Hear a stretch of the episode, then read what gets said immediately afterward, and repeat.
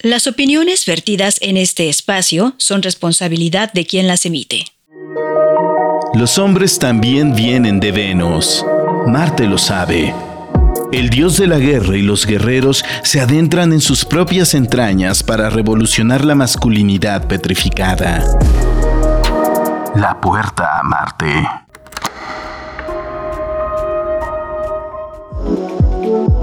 Espacios de comunicación y crecimiento para y entre hombres. Círculo abierto para hombres. Los expertos hablan.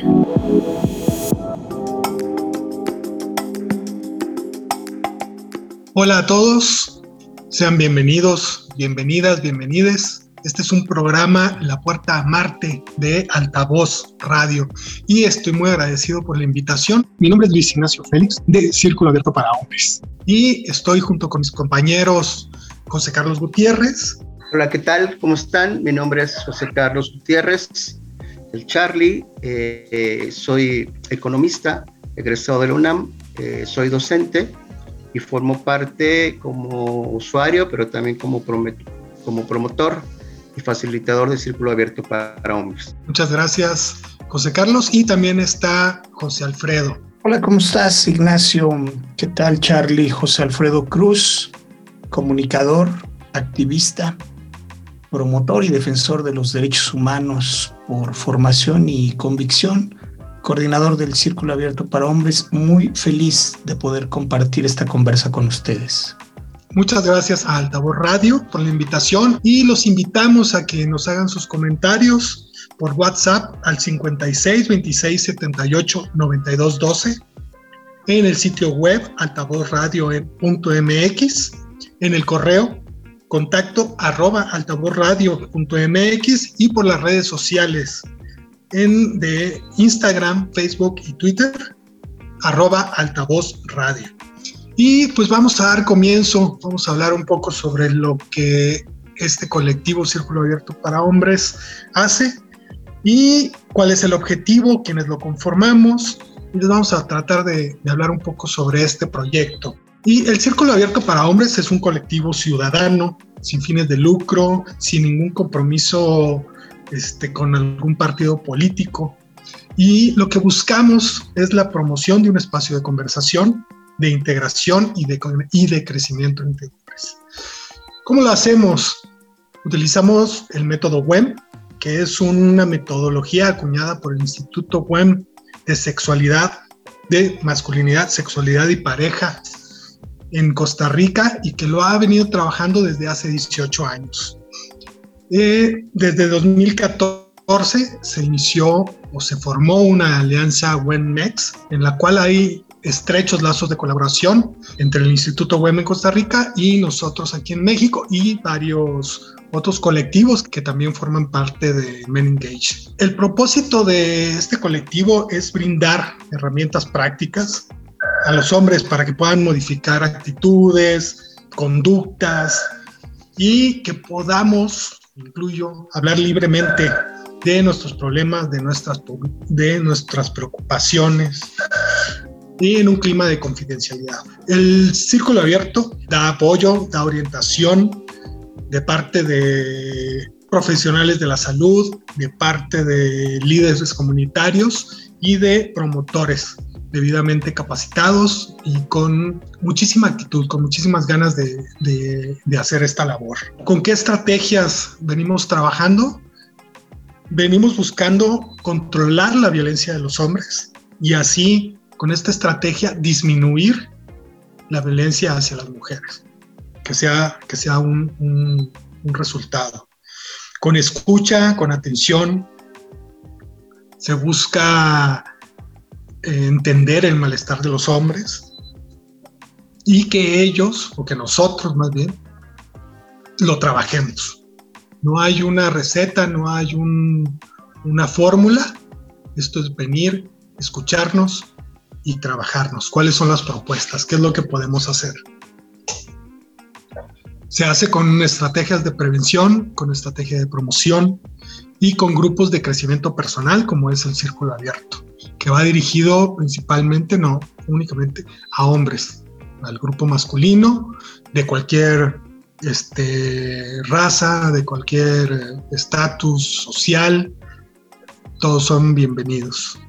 Y algo que redondea muy bien cuál es el trabajo que, se hace en el círculo es que es un espacio para que los hombres, en un ambiente entre hombres, hablemos de nuestra vida personal, de los malestaros, de nuestra intimidad, de nuestras emociones y que busquemos reconfigurar esta identidad y estos vínculos en un modelo de empatía y de respeto.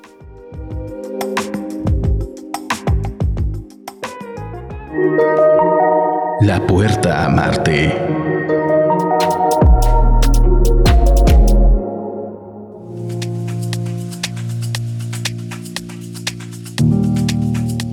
Y me gustaría darle la voz a José Alfredo Cruz con la siguiente pregunta. ¿Por qué es importante trabajar en el desarrollo de la inteligencia emocional en los hombres, José Alfredo? Nacho, muchísimas gracias por hacer esta introducción sobre el trabajo que representa y la incidencia del círculo abierto para hombres. Es interesante el planteamiento que haces porque lo primero que voy a hacer es desmarcarme del concepto inteligencia emocional, curiosamente. No trabajamos desde este enfoque porque son dos conceptos que se contraponen. Es decir, mientras nombramos la inteligencia y privilegiamos la parte cognitiva, a la par ponemos las emociones desde la parte sensorial y esto ya parece un antagonismo y desde el abordaje se complica muchísimo, no solamente su concepción, sino la transmisión del mismo concepto. Por lo que nosotros trabajamos a partir de otros enfoques. Entre ellos podríamos citar la perspectiva de género, la educación para la paz y los derechos humanos, algunas bases de la terapia de reencuentro, la terapia gestáltica, una aproximación ecológica, y espiritual. Y aquí es importante hacer una pausa para referirnos a que cuando hablamos de espiritualidad no estamos hablando de religiosidad, son conceptos completamente distintos. Pero la espiritualidad es un componente también importante en la construcción de la identidad masculina. Entre algunos otros pudiéramos citar aportes de la educación cívica, por supuesto, y la participación ciudadana, eh, la terapia cognitivo-conductual, un fuerte componente basado en el constructivismo y en la educación popular. Las bases epistemológicas y teóricas del método descansan principalmente en una apuesta comunitaria. Esto quiere decir que si bien hay un aporte importante entre profesionales de la salud y o de la educación, también hay un modelo de instalación y de réplica que hace su principal apuesta en los promotores comunitarios. Los promotores comunitarios son hombres comunes como tú y como yo, que llegaron por alguna problemática, casi siempre al círculo en medio de una crisis, pero que se comprometieron con su propio proceso y se mantuvieron durante 45 sesiones de trabajo. Después de este tiempo, se les hace una invitación para conformar una red de promotores, de tal suerte que el método siga funcionando en la comunidad, aunque no esté el profesional de la educación. Por eso, la educación popular es una de las bases más importantes de este método de intervención. Si bien hay una apuesta que se sustenta en un vasto marco teórico como el que acabamos de mencionar, también hay otra apuesta igualmente importante que descansa su fuerza en las narrativas de los compañeros. Es decir, es tan importante el conocimiento referencial académico como la narrativa, como los recuerdos, como las memorias con las que cada uno de nuestros compañeros trabaja en el grupo. Digamos que nuestras historias son la tinta con la que se escribe esta historia. Ahí vamos a encontrar influencias de teorías sociohistóricas, por ejemplo, como el patriarcado, el género, la masculinidad y el poder. Esto quiere decir que lo primero que vamos a hacer es analizarlas, problematizarlas y buscar resignificarlas a través de teorías como la de los derechos humanos y las diversidades, las de la vinculación afectiva y el erotismo, las teorías de la construcción de la significación de los imaginarios colectivos, el psicodrama, por ejemplo, y la representación escénica. Este componente es importantísimo porque a cada narrativa le vamos a buscar dar un lugar en la representación metafórica o corporal. Es decir, todos los lenguajes corporales, verbales y no verbales nos dan información. Y nosotros ocupamos estas fuentes de información para representarlas y después resignificarlas a través de todas estas herramientas basadas en la psicología eh, humanista, en el enfoque y la técnica corporal y algunos otros aportes a través de la psicodinámica, por ejemplo, o la cognitiva. No quiere decir, y esto es importante mencionarlo, que es la suma de todas estas corrientes, sino son algunas herramientas que nos sirven para poder intervenir a través del proceso con el que se compromete cada hombre. Entre las características específicas sobre el método, voy a mencionar cinco componentes importantísimos o voy a hacer especial énfasis respeta y se adapta a la diversidad de los hombres. Esta diversidad, como bien lo mencionaste, Nacho, es religiosa, política, cultural, étnica, social, sexual. Es decir, es una convocatoria para todos aquellos que nacimos o adoptamos un cuerpo de hombre, pero que crecimos y nos desarrollamos en la misma cultura. Revisa como eje transversal el significado de haber nacido y habernos construido como hombres, sin importar la identidad o la orientación sexual. Trabajamos con todas las orientaciones sexuales. Los niveles ideológico, el cognitivo, el emocional y el conductual. Y brindamos herramientas de revisión y correctivas sobre nuestras prácticas nocivas de ser hombres. Esto al final nos dará lo que algunos clásicos de la pedagogía llamarían un aprendizaje significativo a través de una referencia por descubrimiento. El aprendizaje significativo solo logra su cometido cuando le otorga un lugar práctico a lo que primero instalé en la memoria. El ejemplo más sencillo es haber aprendido a sumar. Nunca fue tan importante haber aprendido a sumar que cuando fui a comprar algo, me sirvió, le otorgué un significado. Y eso es lo que buscamos en nuestros grupos de intervención, que el conocimiento no se quede en la memoria o en la repetición, porque eso implicaría únicamente revisar bibliografía y convertir el espacio en un seminario. No quiero decir con esto que necesariamente sea malo, pero no basta el trabajo académico, sino el proceso y el involucramiento personal son la clave de la transformación. A algunos hombres les cuesta trabajo abrirse a esta posibilidad emocional.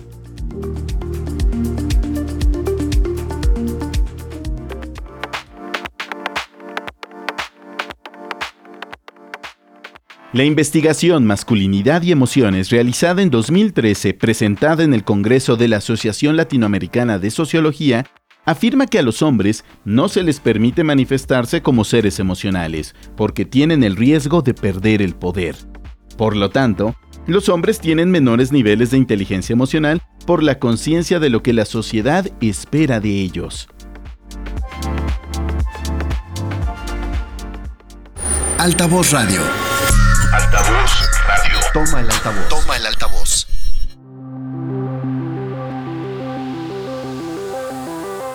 Yo quisiera invitar a Charlie para que nos platicara por qué considera que a algunos de los compañeros que asisten a nuestros grupos se les dificulta este trabajo, contactar y expresarse emocionalmente.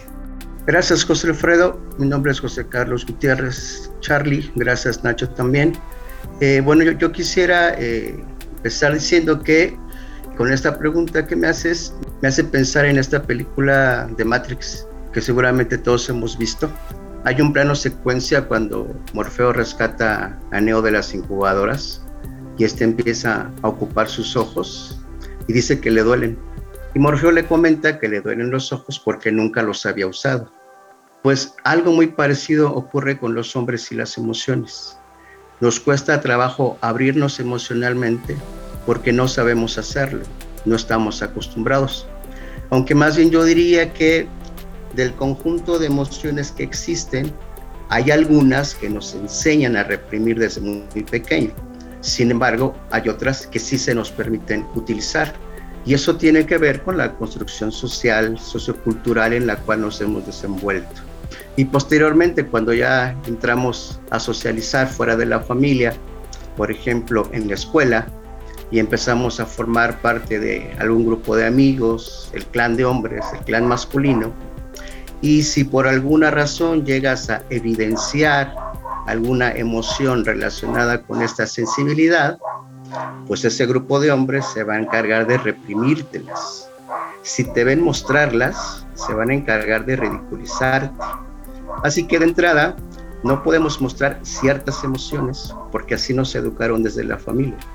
Pero además, si las llegas a, ocupar, resultarás bulleado, y maltratado.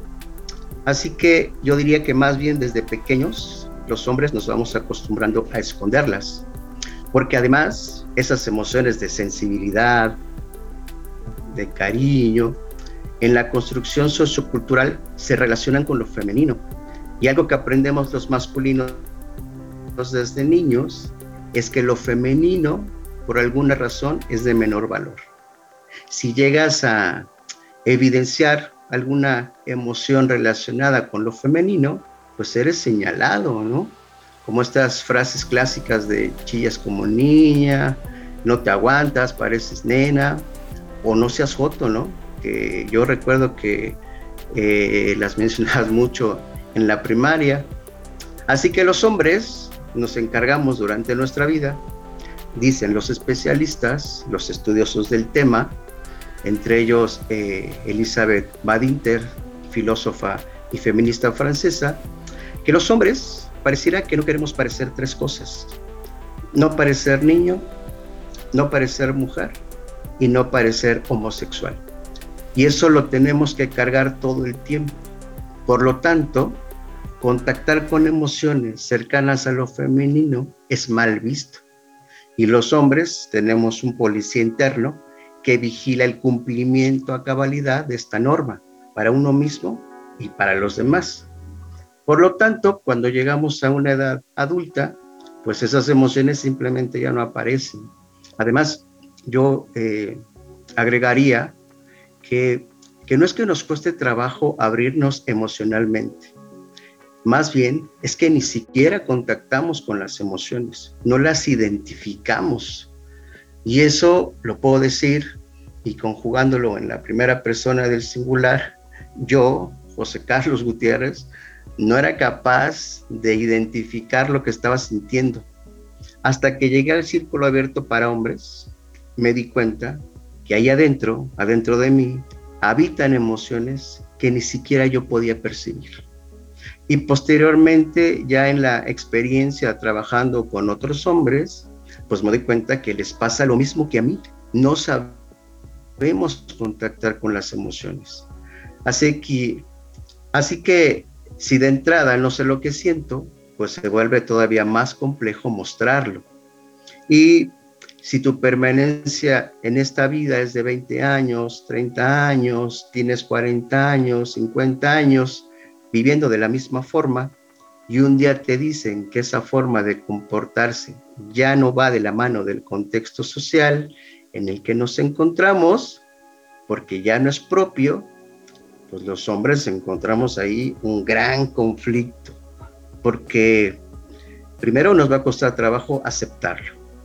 Y si llegas a aceptarlo, pues efectivamente te vas a encontrar con que cómo vas a poder modificar esas conductas y esas prácticas sociales cómo las cambias. Es bien complicado y se requiere de un trabajo por parte de los hombres. Y pues en esas andamos eh, algunos de, nosotros. Y justamente el trabajo en, en círculo abierto tiene que ver con ello, tiene que ver con ese trabajo con los hombres.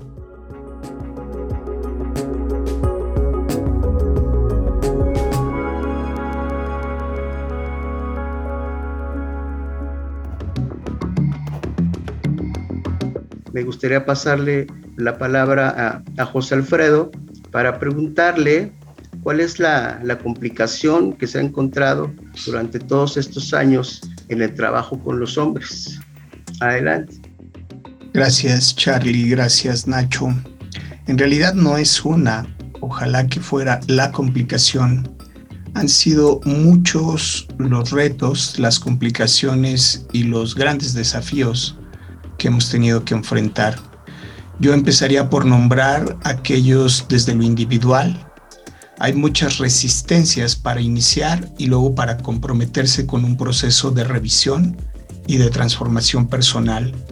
Los masculinos nos tardamos muchísimo en aceptar que necesitamos ayuda. Y casi siempre pedimos ayuda cuando estamos en medio de una crisis. Estas crisis se evidencian con una demanda en el Ministerio Público, con una limitación para convivir con nuestros hijos e hijas, cuando estás en el colapso al borde del divorcio o del rompimiento de pareja, o cuando tu pareja no aguanta más y te dice o buscas ayuda o no podemos continuar. En medio de estas crisis, por nombrar algunas, llegan los compañeros al grupo y después de llegar, su permanencia es intermitente. Primero se mantienen, pero ahí se crea como un espejismo, es decir, creen que han solucionado el problema que los llevó al grupo cuando empiezan a obtener algunas bonificaciones, como por ejemplo les retiraron la demanda, les permitieron volver a convivir con sus hijos e hijas, regresó la pareja o ya no se divorciaron y abandonan su proceso. Otra de las variables que observamos tiene que ver con la demanda de la que también somos sujetos los masculinos. Queremos que las cosas se solucionen casi que por decreto o a partir de tomarme dos capsulitas, dígame, recéteme con qué me voy a curar y abandonan otra vez su proceso.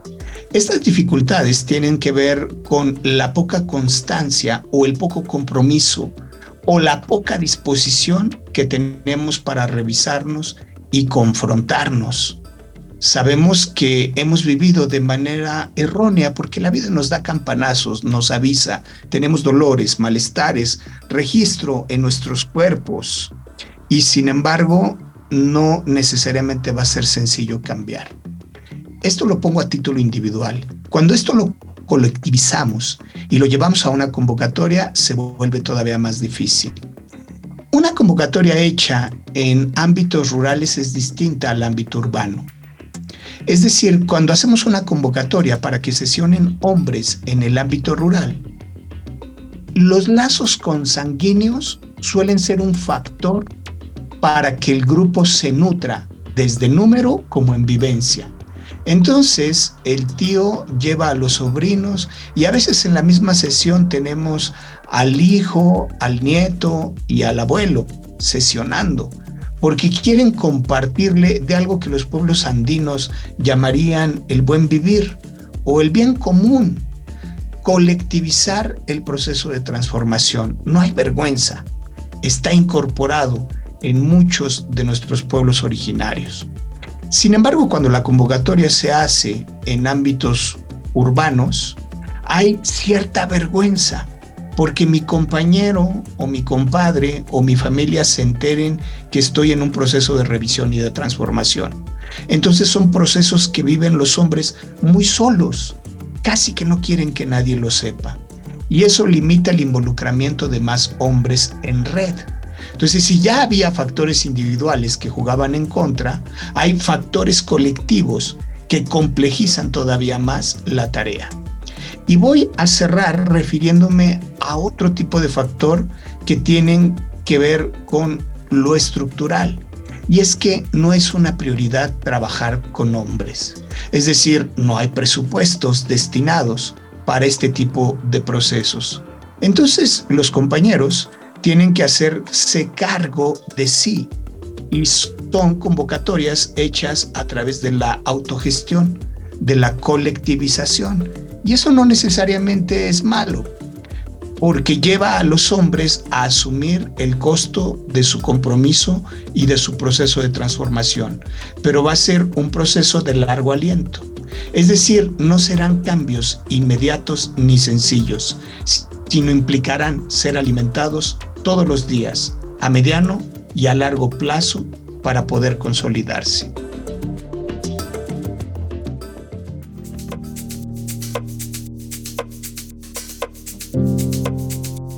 Eso podría comentar y dejaría, Charlie, si quisieras despedir la transmisión, la invitación de altavoz.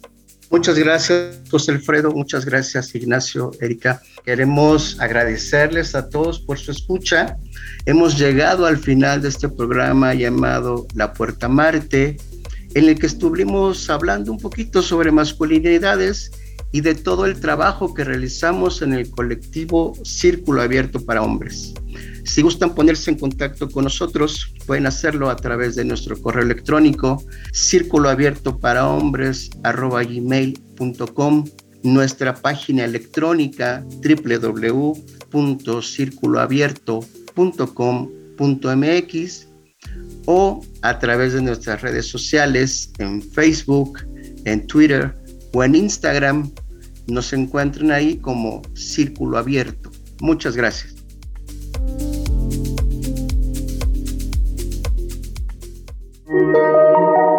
La puerta a Marte. Una producción de Altavoz Radio. SPR.